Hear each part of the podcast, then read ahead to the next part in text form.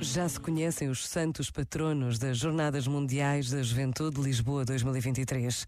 Homens e mulheres, rapazes e raparigas, que irão acompanhar os jovens de todo o mundo no tempo de preparação e de vivência das jornadas.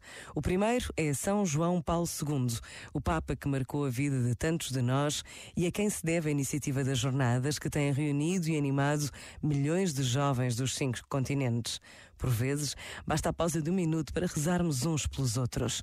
Pensa nisto e boa noite. Este momento está disponível em podcast no site e na app.